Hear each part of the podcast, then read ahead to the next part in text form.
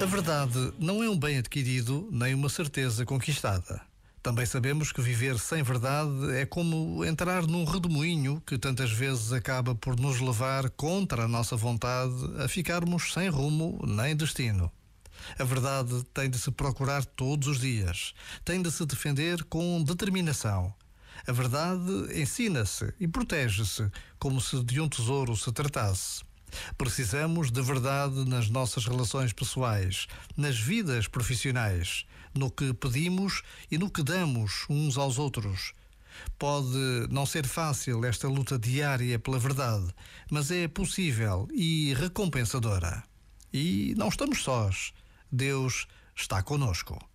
Já agora, vale a pena pensar nisto. Este momento está disponível em podcast no site e na app.